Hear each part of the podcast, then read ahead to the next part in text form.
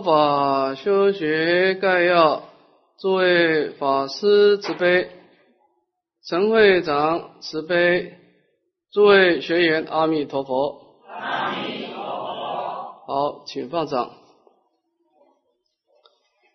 那么，大乘佛教啊，有很多很多的法门啊，可以来修学。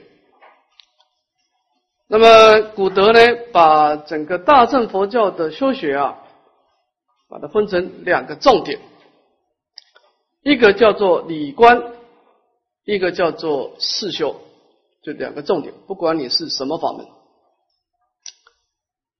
理观跟事修啊，理观是属于对真理的观察啊，事修。是一个法门的一种实际的操作。那么理观跟事修的关系呢？古人有一句话呢，讲得很贴切，说是理观以广，事修以专。啊，这个是一个操作原则。我们在刚开始啊，在观察人生的道理啊，要广泛的学习，因为你对人生的。解读，你对人生的了解，影响到你内心的一种觉悟的力量。啊，这个我们前面讲了很多啊，就是说，虽然我们现在业障深重，啊，虽然我们现在时间短暂，我们一个人能够利用的时间非常短，而我们要处理的问题相当的复杂。因为我们不是精神才有生命，我们长时间在三界里面流转，已经把我们的内心世界搞得非常的复杂，然后才来学佛，所以我们必须要去处理我们过去生所留下的问题，这个是我们不能避免的，我们必须对我们过去生。所做的每一件事，所留下的痕迹来负责，你跑不掉的。所以，我们利用短短的几十年，要处理无量劫留下的问题，你就知道你时间很紧迫了。我们现在能够做的，就是在内心当中产生一种觉悟的力量，就是我们前面说过的安住力、调伏力、引导力。那么这三种力量，从一个净土宗的角度来说呢，更加重要。因为临命终的时候，你没有太多时间思考了。因为临命终的时候，你一定是内忧外患，合理的推论。我们每一个人临命终的时候，很少有人是心平气和走的，很少。大部分都是内有妄想的干扰，因为你真的是，你真的是不想离开你这么熟悉的人世的世界。你这个世界，你好歹活了八十年、一百年，不管你满不满意，至少你结了很多的缘。你突然间离开，你难免不舍，所以你内心呢，妄想、爱取的妄想不断的冲击你，外患。你无量的生死业里要跟你算账了。临命终的时候，他不跟你客气的，算总账的时候，我们平常叫做创造业力、累积业力。临终的时候，他是全部起现行。哎，我什么时候看造了这个业，你已经不知道了。但临终，他绝对不会放过你的啊！所以在临命终的时候，我们每一个人合理的推论。都是内忧外患，那么这个时候关键的时刻，谁能够在内忧内忧外患当中走出一条光明的道路？你谁能够产生一种反转的力量，这就成功了。若论内忧外患，大家差不了多少，因为我们无量劫来会留会在末法时代出世。某种程度是有共业的，就是你的档次跟我的档次差不了多少，所以我们才会生长在一个时代。那么现在就是说，来自于我们的障碍，大家差不了多少。那成败的关键在哪里呢？就考验你的善根力的时候了。养兵千日，用在一朝啊！谁能够在一种内忧外患当中产生一种反转的力量，谁就能够正念分明，把弥陀感应出来。关键在这，所以不要忽略我们每一堂课你所听闻的道理，不要忽略你在佛堂当中你静静的去思维业果的道理、无常的道理跟实相的道理，你在累积一种临终。反转的力量啊！临终的力量，它不是突然间成就的，是点点滴滴累就累积而成的啊！所以，理观它牵涉到你一种生命的反转。我们大部分合理的推论，冥冥中的人一定是你生命的最谷底的时候啊！就佛陀说，祖师说吧，他说你生病的时候，你都受不了主的。临命中是最大的、最重的一病啊！死亡是你一生当中面临最严重的病痛啊！你要失掉你的一切，甚至你的身体啊！所以这个时候，八风的吹动，你能够依靠的就是你对真理的关照。你是不是能够在这个地方能够稳住脚步？那么走出一条你自己的。净土的道路，那么这个是你考核你的智慧水平了，那是真枪实弹的时候了，真枪实弹的时候了，因为你稍微差池，你就没有机会了。这个时候已经没有犯错空间了。你命中的时候，你做出你平常的时候做出一个判断错误，你本来不应该做的，你做了，你还有机会忏悔。你平常做错的事情。你有很多机会来做弥补，黎明中对不起，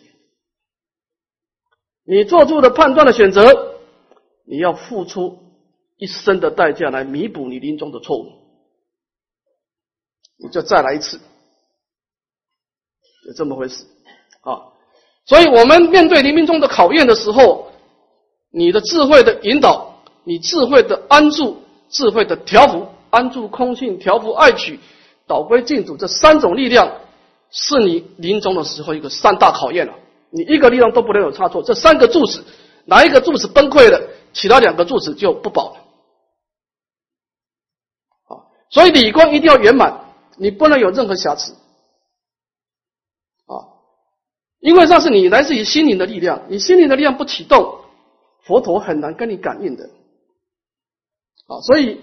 在整个净土宗当中，你的理观，你不一定要断烦恼啊，但是你必须呢，要有一点本事，从烦恼中走出来。你要能够在烦恼冲击你的时候，你不倒下去，你要走出烦恼，面对弥陀的光明。就这个，这个是净土中最低的标准，就是说，你可以有烦恼。但是烦恼没有把你打败，你能够从烦恼干扰中能够安住不动，然后提起佛号，关键在这里了啊！所以这个理观呢，它必须是要圆满的，它不能有任何欠缺。你说，哎，我这个地方少学到，那你就是你的能量就不够了，你这个柱子就松动了啊！所以理观应该要广泛的学习业果的道理。无常的道理跟大乘的真如的道理，因为它是你生命当中从障碍里面反转的一个非常重要的能量啊，这是理观。那么四修呢，就牵涉到你的因缘的力量，外在的因缘力量。你当然主要就是你来生的规划了。四修为什么要钻呢？因为佛陀讲的法门真的太多了，因为我们的时间真的不够用，我们不可能把佛陀说的法门一生学完了，那是一个成佛之道啊，那是一个三大阿僧集结哈。所以，首先在修法门当中，你要先知道你来生准备变成什么样子，佛法是先有愿望，才有过程。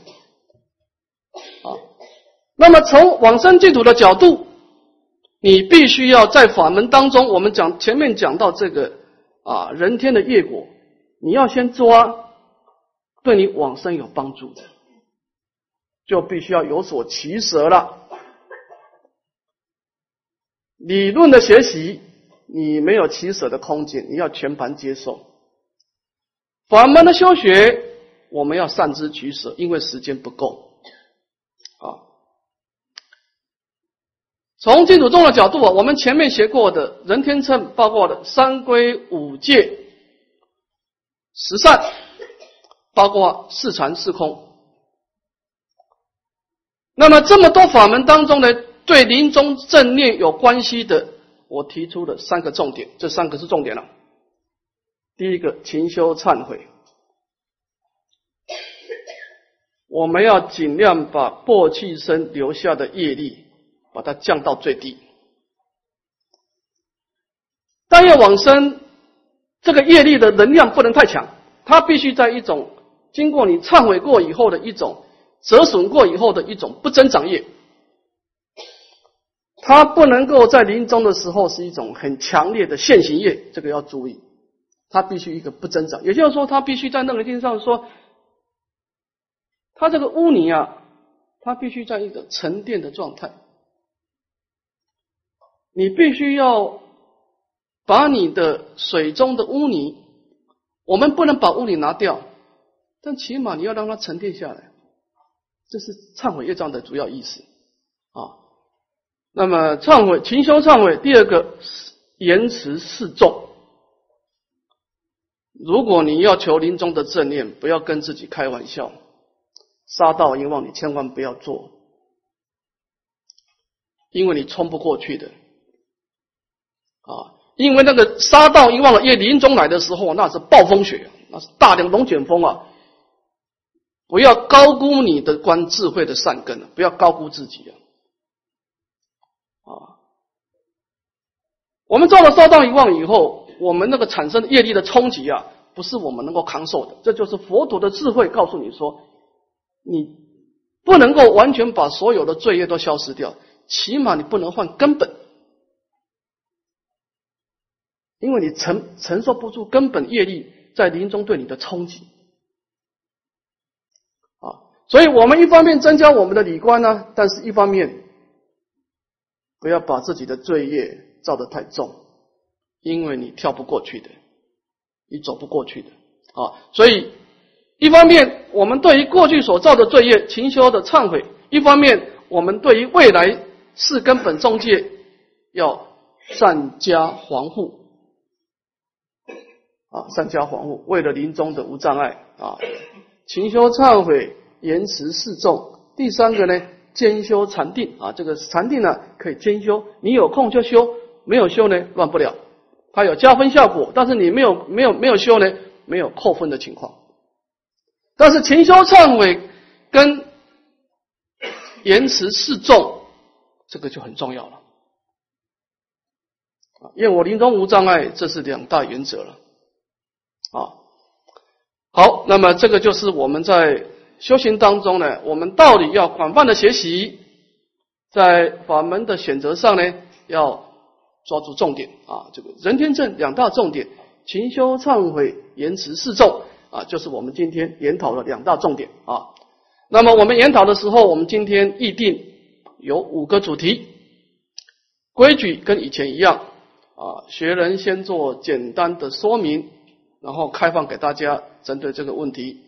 可以做一个讨论啊，这个五个主题的这个原则都一样。好，我们先看第一个啊，请法师慈悲开示，在现代媒体的渲染及学校健康教育的课程之下，未婚男女的婚前性行为观念已渐渐为社会所接受。请问，如果在未学佛前，由于无知而破的根本重罪？应如何忏罪才能完全恢复清净？啊，这个问题的大意啊，是说有一个人他没有学佛，没有学佛，当然他就没有关照力了。遇到事情就没有关照力，那只有一种可能，就跟着感觉走。跟着感觉走呢，就犯了根本重罪了。啊，这个时候学佛就知道怕了。那怎么办呢？我对于过去所造的重罪要怎么办呢？啊，那么这个是这样哈，忏悔有三种的层次差别。第一个叫调伏罪业，第二个叫恢复清净，第三个叫功德增上。我们解解释一下哈。从往生的角度，你至少要达到第一第一条调伏罪业。这个罪业还在，但是它被你调伏了。这个污泥还在，但是它沉淀了。套一句我们前面学的专业名词来说啊，这个业力已经变成不增长业了。它这个这个定时炸弹呢，暂时不爆炸。你只要不再照做，你不要去触动它，它有等于没有了。那么这种情况呢，他必须要因中忏悔，立誓改过。你的心要很恳切。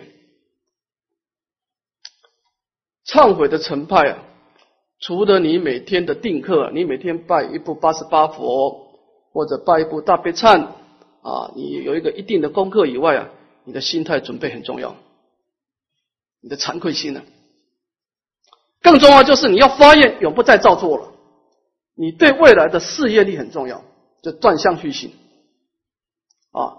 那么当然这块就是对业果的思考。你至少你的心啊，要能够先照到道理的最下层，就是善业招感安乐的果报，罪业招感痛苦的果报。然后内心当中啊，对当来的痛苦产生不畏。惭愧心呢，就是不畏当来的果报。然后以这种心情，你就有资格忏悔了。你每一拜佛啊，充满了惭愧心。那么这种情况，你拜了一年都没有见到好像，你也没有做出什么特殊的梦，所以你的业没有消。但是你的业，因为你一年点点滴滴的如此的忏悔啊，他已经被你的他的势力被你破坏，至少他是。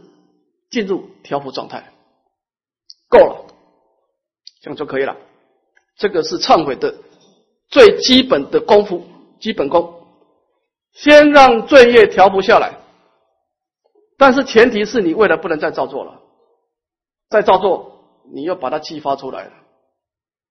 我们前面说过很多次，造业有两个问题：第一个，它本身造了一个罪业；第二个，它会激发其他的罪业。而激发其他的罪业的可怕性超过它的本身的罪业。有人说：“哎，我就造这么一次，有这么严重吗？”关键是你内心当中本来就很多罪业了，你要把它激发出来了。关键在这儿啊！所以我们忏悔，第一个你要能够有惭愧心，这第一个啊，第一个调伏罪；第二个恢复清净。你在拜佛当中，你的梦境。出现的好像，比方说，你梦到了你吐出不干净的东西；比方说，你梦到了你排出不干净的东西；比方说，你梦到你在洗澡，业障消除了。那么这种层次，你的理观就要提升了，就不是业果而已啊，就要思维苦地啊，要心生业理。一般能够唱到清净啊，多少都要有出离心的。你对世间啊，要某种程度的厌倦、厌恶了，就是你的业转了。你这个好像在梦中才会出现，这个档次更高了，就是你完全把这个业唱干净了，你就是跟没有做一样。这个是第二个水平。第三个是可遇不可求的，就是功德增上。你忏悔以后，不但把罪业给消灭的，还比以前没有造罪之前更加的殊胜，因祸得福啊。那么这种情况一定要升观实相，发大菩提，要观察真如的即空即假即中，一念心性当中啊，发起菩提心，为一切众生忏悔。你思维你自己的苦，一切众生都在痛苦当中啊，那么发起大菩提心的忏悔。这个时候你会见到佛菩萨现前，在梦中，佛菩萨放大光明，他可能会跟你说法，也可能不会跟你说法，那就不是排出灰雾而已了。但是这个第三个是不容易达到的。你的善根要很深厚啊，那么起码起码你要拜满一年，这个最低要求，你要让罪业降下来，那么你就不再造作了。那么这个过去过去生的业，或者你今生造的烧到一万业还还在，但是它在调伏状态，没关系，你至少让你让它临终不要障碍你，到了净土，你再来处理这一块。就是这样的规划，所以怎么样才能恢复清净？有三个条件。好，我先回答到这里，开放大家来研讨这个问题。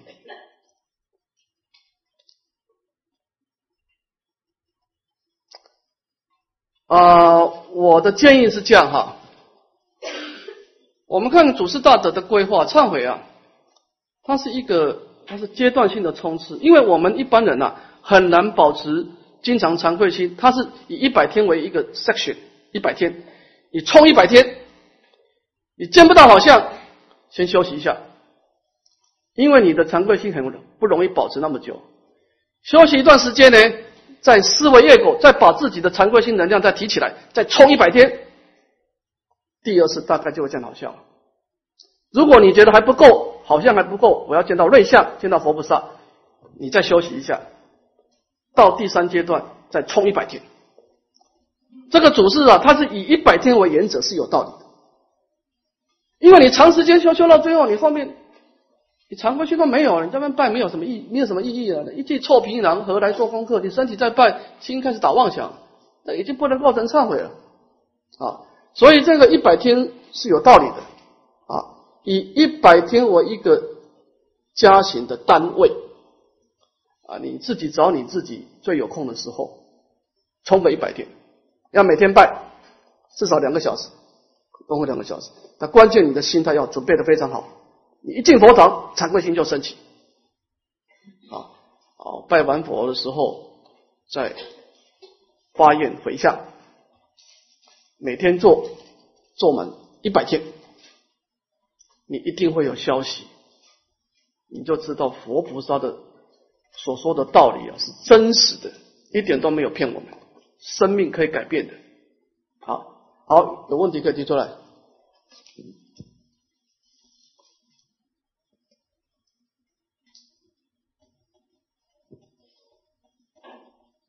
哎，请说。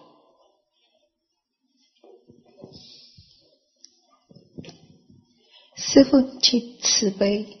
呃，美国在美国沙业沙业哈，因为那个美国的法律上，这个买卖房子的时候，房地产他们都要有一个白马也要杀，所以那种情况下，自己去是一个佛学的人，就是知道这个是杀业，不想造，呃，不知道这个是很大的呃佛学的呀，要怎么办？这个问题我在第二个问题有解解解释到，待会再说好不好？我们先讲忏悔哈，这个杀业，我们我有个主题来谈谈这个啊，我们无法避免的杀业，就是我们非主动的，不是我们主动杀生，但是你要面对的啊，这个这个问题，我们第二个问题会会会回答。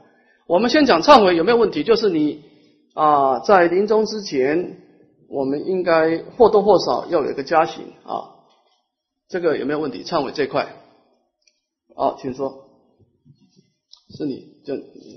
麦克风，好，好，那那对不起，他先他先说好啊，你说吧。我请问师傅，那一百天之间休息多少天比较合适？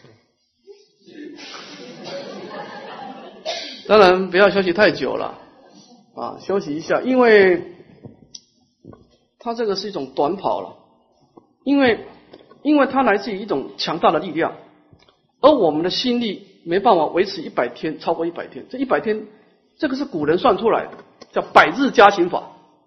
哦，那么我们长时间的去尝试也觉得非常好，啊，就是说，你冲刺一下，冲不到，就先放松一下，该干啥干啥，该工作工作。等到你觉得能量差不多了，时间差不多了，你自己的时间累积一下，觉得够了，差不多，你的心态差不多了，再冲一百天。那中间要停多少？这个没有标准答案，你自己看着办。嗯，好，请说。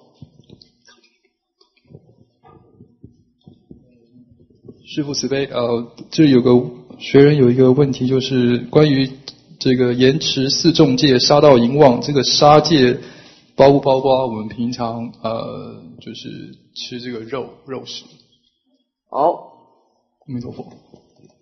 这问题问的非常好啊！这个楞严经他是这样讲，他把他是从业果角度了哈，就是我们跟众生的伤害啊。有命在跟肉在，我没有杀你，但是我吃你的肉，这叫肉债了。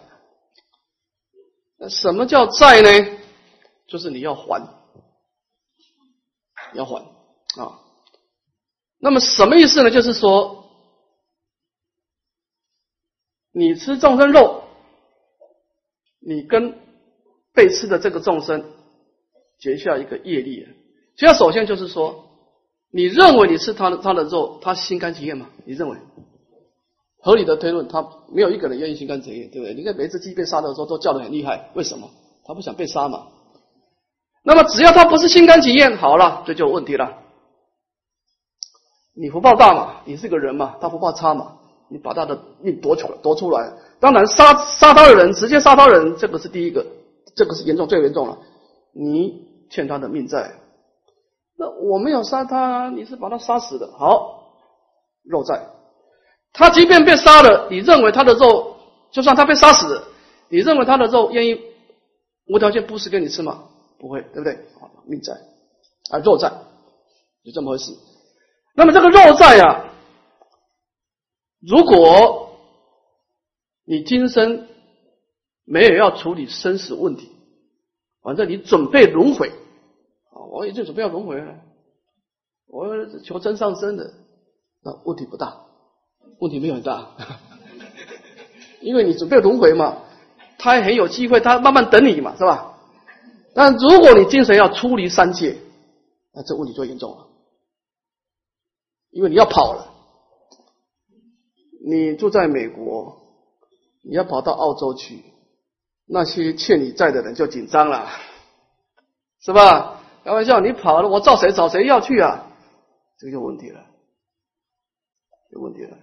所以印光大师他里面他讲念佛吃素，这个是有道理。你看看那个经，你就知道怕，讲吃肉的可怕。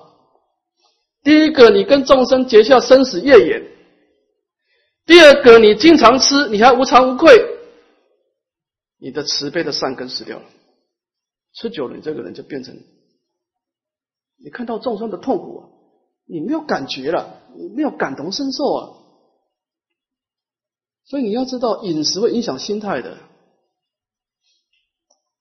你好不容易栽培的慈悲心，你就是整天吃肉，今天是，明天吃，吃久了，你看慈悲心没了。大圣佛法是以慈悲心做根本的，你今天慈悲心没了，你修什么法门，你都不像大圣法了，因为你你那个能练的心，那个心力已经善，那个慈悲的善根没了。他所修的法，都每一个法都没有慈悲心的，没有慈悲心就不是大正法了，顶多都是声闻法了。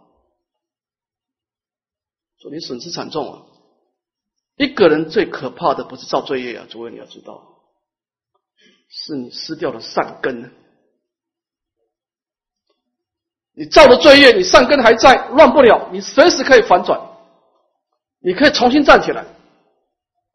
你善根破坏了，你连站起来机会都没有，你连站起来机会都没有。啊，所以如果你一定要吃哈，你最好去常规性的。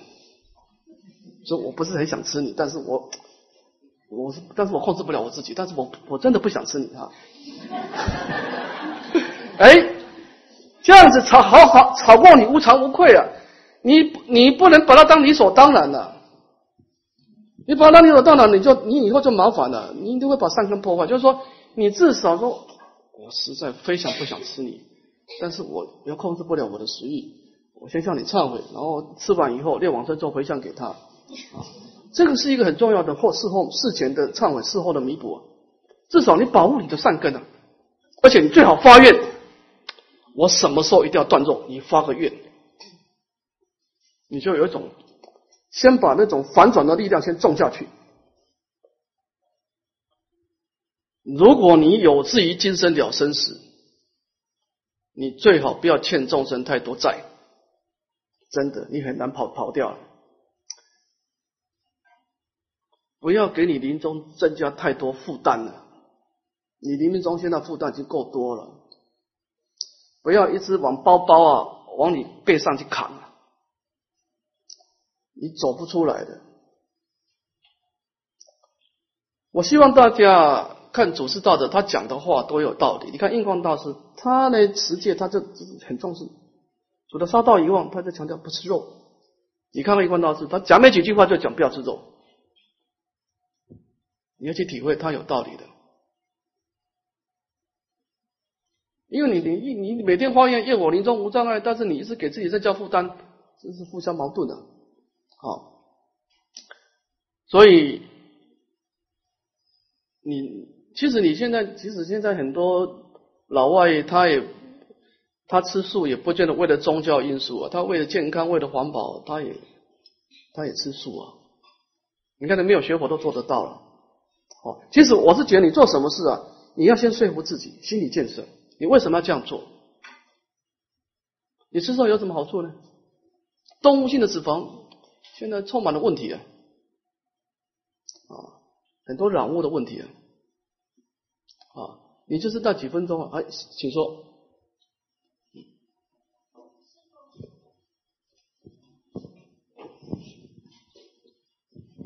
师傅慈悲，如果不吃肉，如果吃蛋可以吗？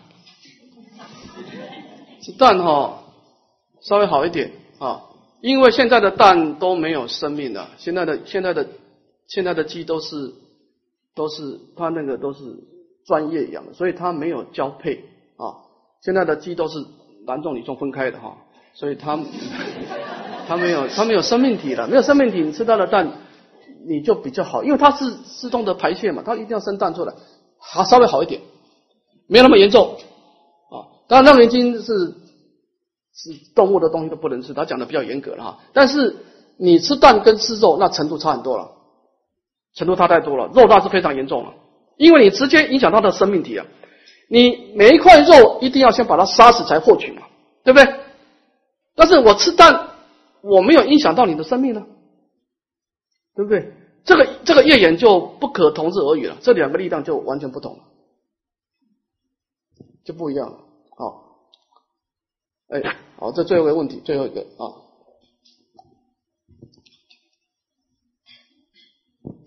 嗯，请师傅慈悲，这个。那如果要是穿皮鞋、皮带，呃，这些个东西，呃，应该怎么看？好，来，我告诉大家一个判断方法啊。如果这个东西的取得，你一定要先取它的生命才取得的。比方说肉，比方说蚕丝，这个蚕丝在楞严经判重罪，重罪。蚕丝，蚕丝诸位知道吗？哈，因为你禅一定要把它杀死，才可能达到禅师。没有其他可能，所以诸位啊，你蚕丝被最好不要用，因为那个被子太多生命了，牺牲掉了，都算在你头上，因为你使用者。啊，就是说，只要这个东西的获得，你一定要杀死对方的，这个东西你就千万不要用了，直接杀生。这个东西的取得没有直接杀生。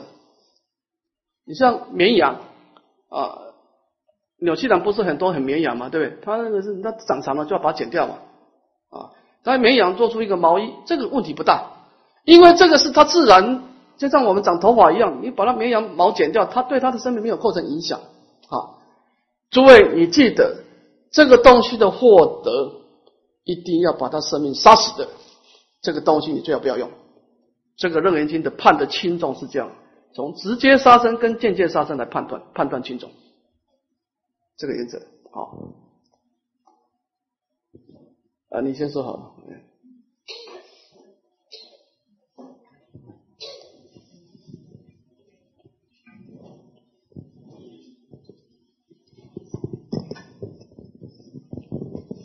师傅好，我想问一下啊，我们刚刚讲到那个婚前性行为，那朋友之间怎么样劝导？还有父母之间怎么样跟儿女劝导呢？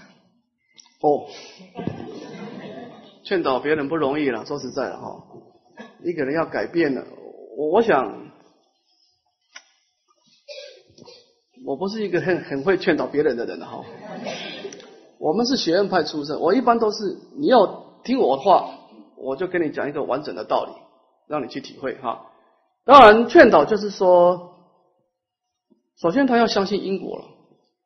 如果他不相信有来生，你说你你说怎么劝导你？他不相信因果，他不相信生命是一个相续的，他不相信我们有无量的生命，我们今生只是其中一块，我们要为来生负责。如果他没有这种生命的过去、现在、未来的概念，你说怎么劝导呢？我真的不知道怎么劝导。因为他没有来生的概念，他就及时行乐嘛，你就说不过他了。他有及时行乐的概念，他你就说不过他了。所以我觉得他要有要有因果道理会比较，就是说大家有共识，你也相信有来生，我也相信有来生，而且你的生命深受你业力的影响，好，这个就可以沟通了，基本共识了。啊，如果他完全没有来生的概念。你说这种这个人怎么劝导？你要他怎么劝导？我不知道。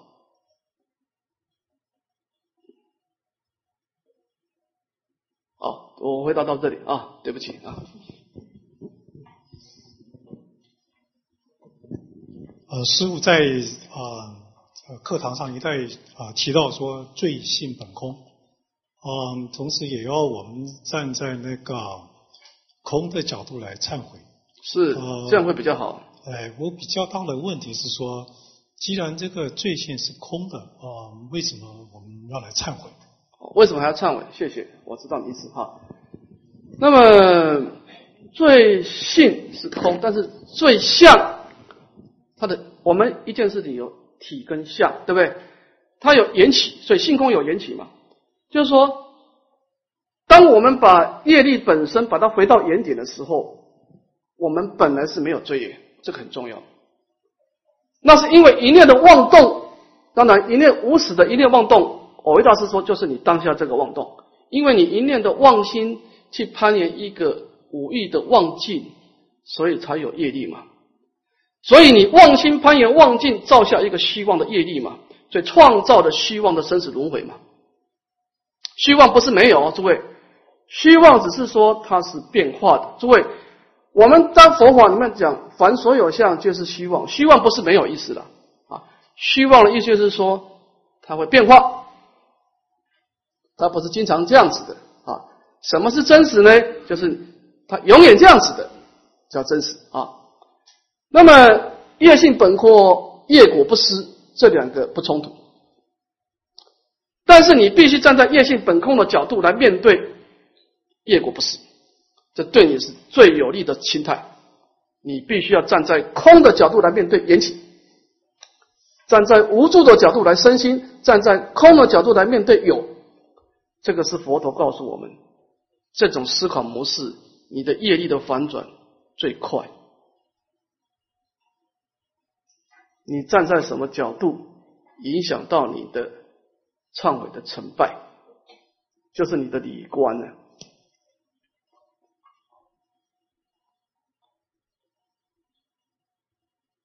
比方说你现在生病啊，我我胃，表示我我我我胃病啊，假设了哈，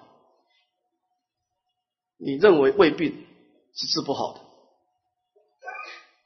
你认为它是真实不能改变的，你果然治不好，你果然治不好，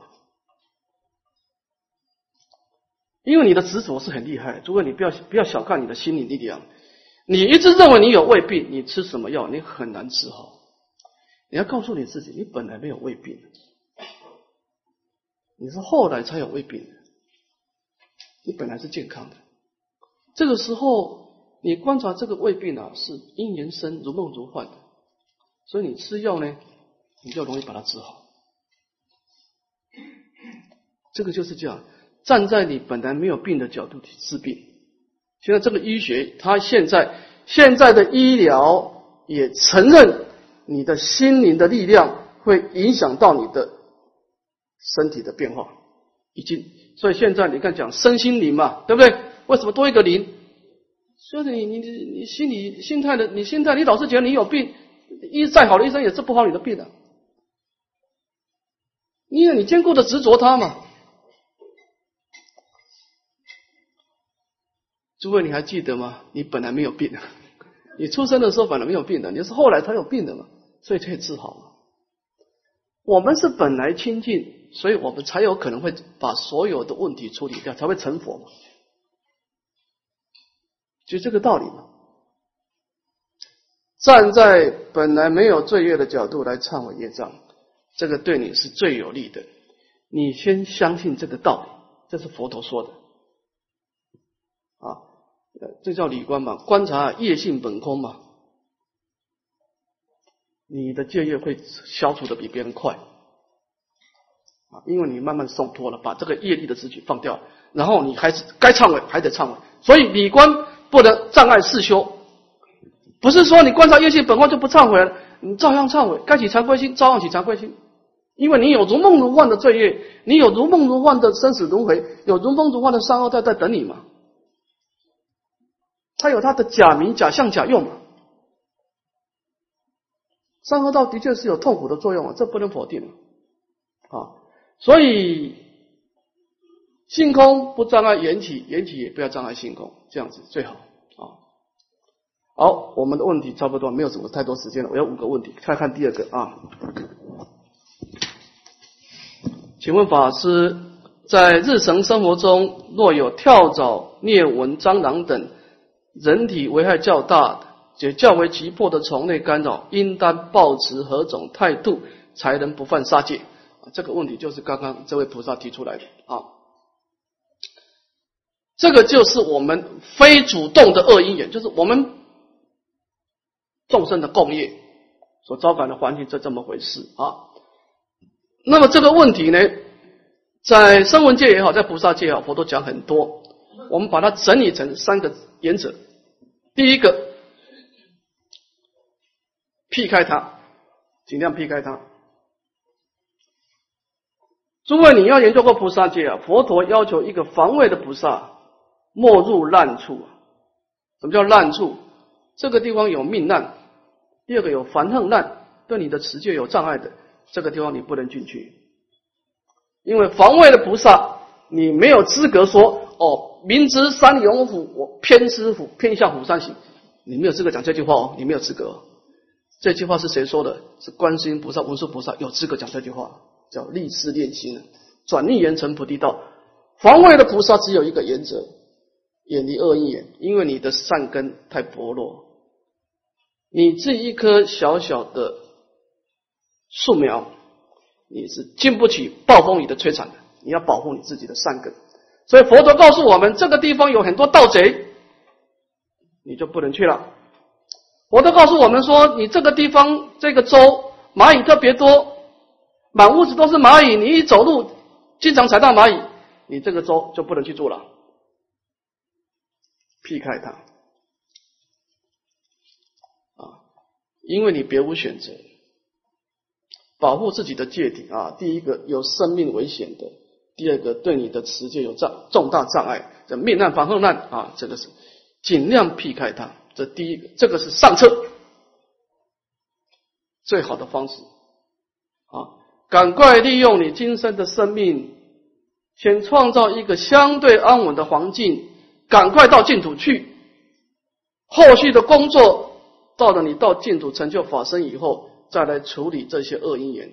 所以我们对恶因缘，第一个能闪就闪，这个是菩萨界的最高指导原则，叫上策，远离恶因缘。第二个中策，闪不掉，我避不开它，好，那就面对它，好。面对他呢，佛陀看这个意思了，他是用慈悲心，我们尽量跟他沟通。相逢就是有缘嘛，你今天会在我的屋子里面出现，那过去生一定有缘的啊。那么你尽量念佛持咒，每天为自己屋内的众生回向，希望大家能够和平共处。就是说，像像我们住在山上，我们经常有很多蟑螂啊，那么蚂蚁也很多了。我我我们的态度，甚至于我们后面的树很高啊，经常有鬼神啊。在我们在山上住，我们经常。一个房子跟另一个房子都离得很远了，连叫都听不到啊！经常我们 经常受到鬼神的干扰啊。那我们也是面对他，因为没办法，你你你生团不住，你去住哪呢？所以我们就说，你其他地方活动，但是我睡觉的床铺你不要来干扰我啊！每天持咒，睡觉是卷持咒，把自己保护起来啊！就是说，我们应该跟他达到共识。其实畜生跟畜生之跟我们呐，他是某种程度是可以沟通的。你很虔诚，告诉他说：“你有你的活动空间，我有我的空间，互不干扰啊。”这个是中策，尽量用你的诚意去跟你过去的冤亲债主沟通，就是说，我不想伤害你们，但是希望你也不要障碍我的我的生存空间啊。那么各活各的，这是第二个中策。第三个叫下策，就处理它。你已经干扰到我的生命的相续了。比方说，你传染非常严重的病毒啊，你已经影响到我的持戒了。比方说，你满屋子都是蚂蚁了，这个不处理不行了，已经影响到我持戒了。那么，在命难跟防护难之间两个前提之下，佛陀是允许我们去处理的。那么这个时候，恶因缘就很难避免了。但是在下策，就最后的处理它呢？至少你不造罪业，不造不造杀业啊！不造杀业怎么办呢？我把佛陀的原话告诉大家啊，聪明的你们就知道怎么做了啊。佛陀说啊，僧团有很多的草，你去除草，你就很容易把众生给杀死；你不除草，多很多蛇，哪一天你走过去被蛇咬一口，那比丘不能除草怎么办呢？你把祭司找过来，说：“哎，某某人呐，你指着镰刀说：‘这是镰刀哈，这是草。你看草这样长了哈，该怎么办？你看着办。’这是佛陀说的了。佛陀说，这佛陀是这样讲，那啊，汝诸汝知是看事，就是说，这是镰刀，这是草，对不对？草你看是不是长得很长了，对不对？好。”那你看应该怎么做？你看着办。我没有叫你去杀生呢，我叫你看着办呢。所以你如果说，哎，你白蚁白蚁很多，它已经影响到你生命了，你就把那个处理白蚁的人找来说，我这边很多白蚁啊，你看着办啊。我没有叫你把它杀死啊，你看着办。没有杀心呐，不然杀心没有构没有构成罪业啊。但是恶意也跑不掉了，但是没办法，这是下策底线了。至少你不能有杀心。诸位，你你这种事情，这个你看着办，这个很好用哦。你的子女要结婚了，在律上也有提到，他要办婚的。我说：“哎，妈妈，我要去办一百桌好不好？办婚的，你不能说好，完了就完了。你说你看着办啊。”我没有意见，你要吃素呢，我赞叹你说好。如果你要办婚的，我我没有意见。你一桌里面所有的杀生跟你没有关系，你不能说好可以去办，完了就糟了。因为你你劝他，他也听他也听不进去嘛，你只能够说我没有意见，你们该怎么办，你们看着办。要办几桌，你们看着办。啊，我受我妈妈受的菩萨戒，我不能再管你们这个事，我没有意见。啊，就是说，面对恶不可避免的恶意眼的底线呢，就是你不造罪业，这是不造罪业。但是我们已经不可能说不结恶眼这块做不到了，恶眼结下了，但起码它不障碍你往生。好，我这个问题先回答到这里，大家有问题可以再提出来。就是杀生这一块好，你你你先举手，你先请，这位菩萨请坐。等一下，先拿麦克风啊，因为有网络班的同学要听哈，啊。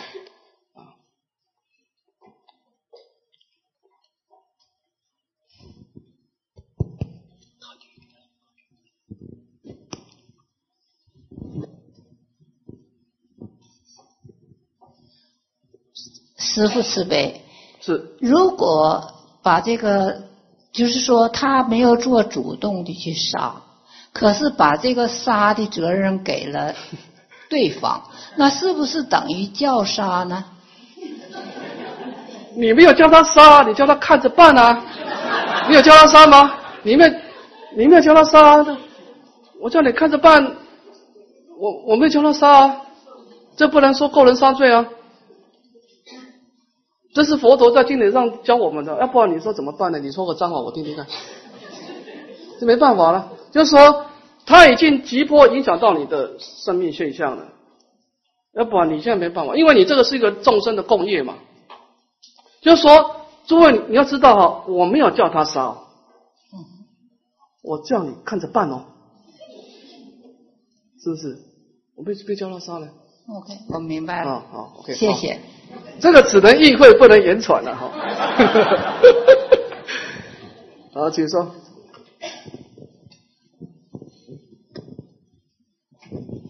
哎，师父慈悲啊！我有一个问题想问，就是对那些啊老人家已经病得很很久很久，在医院或者疗养院那种，呃，他们插着呃那个管呢，维维生的那种。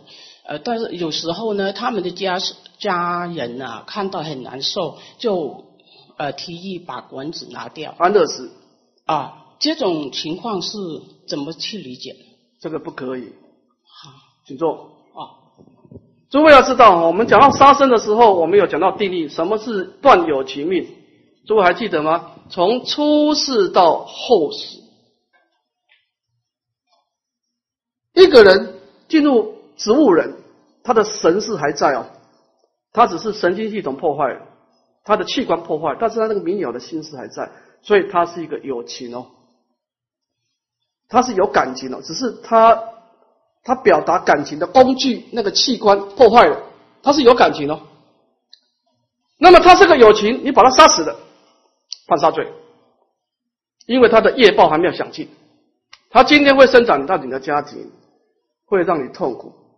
万般皆是业，半点不由。你们的业还没有，业也没有了，你不能透过人为因素把他杀死，杀死，我跟你保证百分之百犯杀罪。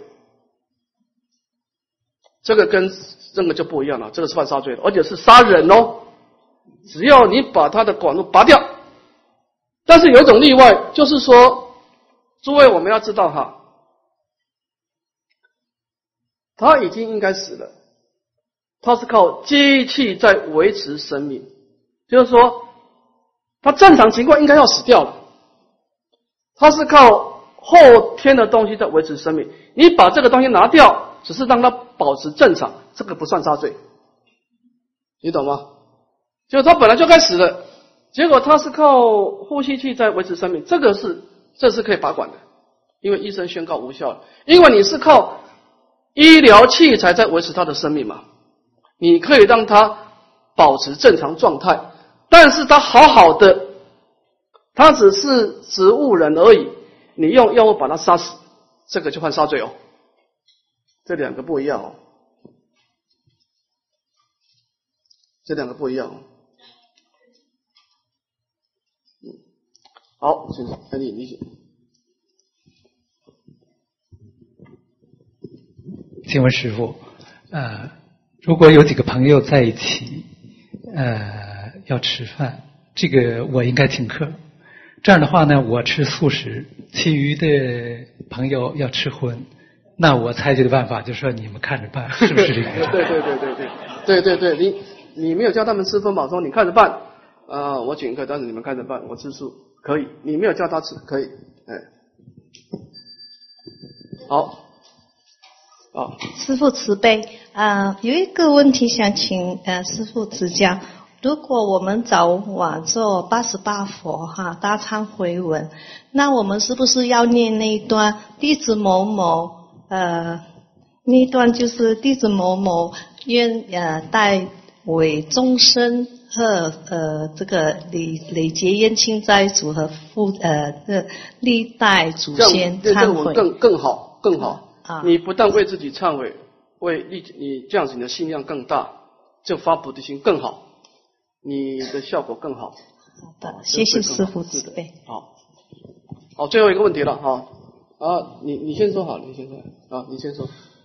啊，请问师傅，那假如佛陀把镰刀给了我，让我看着办，我应该怎么办呢？你 再讲一次，你要说什么？怎么样？我我假如说我这样，我这样问是，因为在庙里做义工，有的时候不嗯叫你看着办哦啊，让我看着办，我怎么办？你当然有选择权嘛。你如果觉得说，你如果觉得说你这样子对你会有负面影响，你可以不做的，你可以不做，你可以选择不做的。啊，当然有些人就是说啊，有些人他他这个事情做了以后，对他也没有太多影响，反正他这张纸已经够黑了哈。就是说他是一个生死罪障凡夫，他也不学佛，是吧？所以他也不急不要解决，所以他这个是一种取舍了。我觉得佛陀呢，他的心意就是说，反正